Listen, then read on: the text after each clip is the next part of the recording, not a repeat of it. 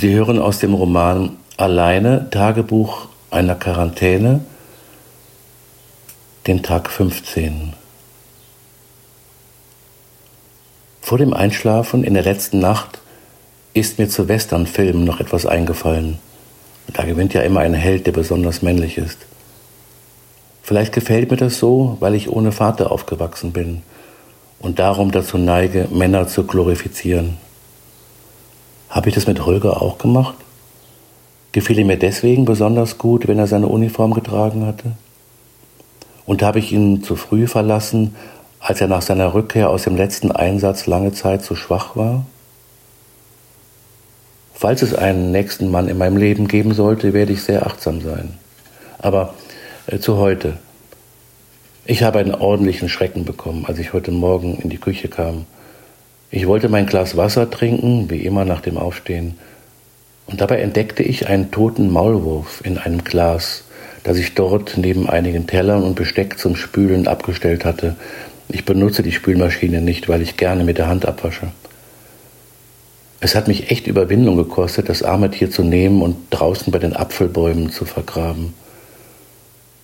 Dabei kam mir der Gedanke, dass es für einen Maulwurf sicher sehr schön sein müsste, in seinem Element beerdigt zu werden. In jedem Fall schöner, als im Magen einer Katze zu landen. Für Menschen halte ich die Erdbestattung eher unpassend. Ach gut, dass Großmutter verbrannt werden wollte. Ich werde später beantragen, ihre Urne hier im Garten beisetzen zu dürfen. Die Stelle dafür habe ich schon. Es war ihr Lieblingsplatz. Am Gartenteich steht eine alte Trauerweide, die der Urgroßvater gepflanzt hatte. Dort in der Nähe der Bank, auf der sie so oft gesessen hatte, werde ich die Urne platzieren. Ich weiß von einer Kollegin, dass man das in Österreich darf. Deswegen werde ich es hier garantiert durchsetzen. Aber zurück zu dem Maulwurf, dem armen Kerl, der war natürlich nicht in meine Küche gekommen, um dort Selbstmord zu begehen. Ich weiß gar nicht, ob Maulwürfe überhaupt Selbstmord begehen. Von anderen Tieren behaupten das ja einige Wissenschaftler. Dabei kann es sich aber nur um jene Arten handeln, die ein Bewusstsein von einem selbst haben, denke ich jedenfalls, also Menschenaffen, Wale und Delfine. Ja, vielleicht erklärt das auch, warum manchmal tote Wale an Stränden gefunden werden. Wer weiß das schon? Maulwürfe gehören sicher nicht zu dieser hochentwickelten Spezies. Würden sie sonst im Erdreich herumwühlen und Würmer fressen? Da diese possierlichen Tierchen also keinen Suizid begehen, kam für seinen Tod nur jemand anderer in Frage.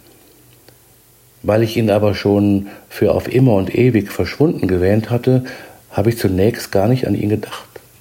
Natürlich war der Maulwurf ein Geschenk an mich. Kurze Zeit später kam Felix auch hereinspaziert, als wenn nie etwas gewesen wäre. Mit erhobenem Schwanz begrüßte er mich mauend, schmiegte sich an meinen Beinen entlang, sprang dann auf die Fensterbank und begann mit einer ausgiebigen Fellpflege. Er sieht aus wie ein Butler aus vornehmem Haus mit schwarzem Anzug, weißen Pfoten und einem weißen Brustlatz. Ich muss gestehen, dass ich mich noch nie über eine Katze so gefreut habe.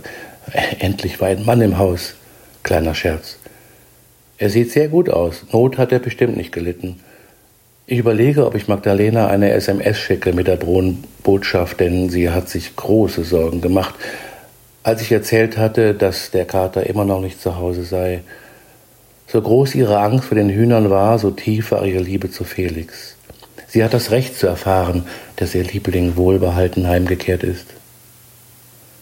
Also diese SMS hat meinem Smartphone wohl den Rest gegeben, das war ich Magdalena aber schuldig. Der rote Balken in der Anzeige ist praktisch nicht mehr vorhanden. Aus Erfahrung weiß ich, dass ich das Gerät nicht noch einmal werde einschalten können. Ach, sei es drum. Es ist, wie es ist. Ohne diese Dinge haben die Menschen auch überlebt. Abends gab es einen leckeren Salat mit Tomaten und frischen Kräutern, dazu Würstchen aus der Dose.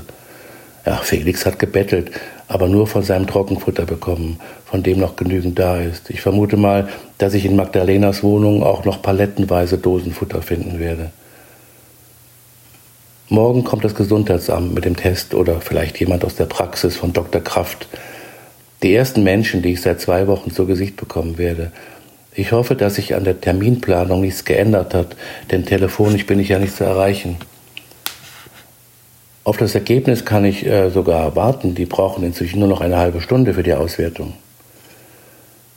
Für heute werde ich Schluss machen und mal früher schlafen gehen. Aber eins möchte ich doch noch loswerden. Es tut richtig gut, seine Gedanken niederzuschreiben. Das hätte ich auch schon mal früher machen können, besonders in den Zeiten, als es mir nicht so gut ging. Also was ich noch loswerden möchte, ich kann es einfach nicht mehr sehen. Ständig kommen im Fernsehen Werbespots über das sogenannte Hashtag Stay Home. Sogenannte Promis halten die Arme über den Kopf und verkünden strahlend, wie toll und hilfreich es ist, zu Hause zu bleiben. Die Darsteller dieser kleinen Filmchen haben wahrscheinlich ein sehr schönes Zuhause mit Garten oder Terrasse und genügend Platz für einen Rückzug, wenn die Familie mal nervt. Die meisten Menschen, die sich diese Spots anschauen, haben diesen Luxus aber nicht und müssen sich mit ganz anderen Dingen herumschlagen, nicht nur mit engem Wohnraum. Ich halte diese Spots für puren Sarkasmus. Tut mir leid. Mit dem Frühschlafengehen war wohl nichts. Das heißt, ins Bett gegangen bin ich schon. Nach einer Stunde, ich hatte noch gelesen, fing das Getrappele an. Kleine, flinke Füße, hin und her, auf und nieder. Die Geräusche kamen vom Speicher. Da war ich auch seit Jahren nicht mehr. Aber jetzt habe ich einen Grund. Siebenschläfer sind mittlerweile ziemlich seltene Tiere, aber bei uns im Speicher haben sie sich seit vielen Jahren häuslich eingerichtet, sicher schon in der zehnten Generation. Ihr Winterschlaf ist wohl vorüber und sie werden sich bald wieder in den Wald zurückziehen. Früher habe ich ihnen heimlich Katzenfutter hingestellt und das war eines der wenigen Male, an denen ich Großmutter so richtig böse erlebt habe, als sie das entdeckt hatte. Im Gegensatz zum Mardern oder Waschbären richten Siebenschläfer zwar keinen Schaden an, und von ein bisschen Kot abgesehen, der harmlos ist, muss man sich keine Sorgen machen. Aber genau wegen des Kots machte sich Grete Sorgen und außerdem wollte sie nicht, dass ich die Tiere domestiziere. Sie gehören in den Wald, Lisa. Wir gewähren ihnen gerne im Winter Unterschlupf, aber danach müssen sie in ihren natürlichen Lebensraum. Wenn du sie fütterst, tust du ihnen keinen Gefallen und dir übrigens auch nicht, wenn du ihre Hinterlassenschaften einmal pro Woche entsorgen musst. Später habe ich verstanden, dass sie recht hatte.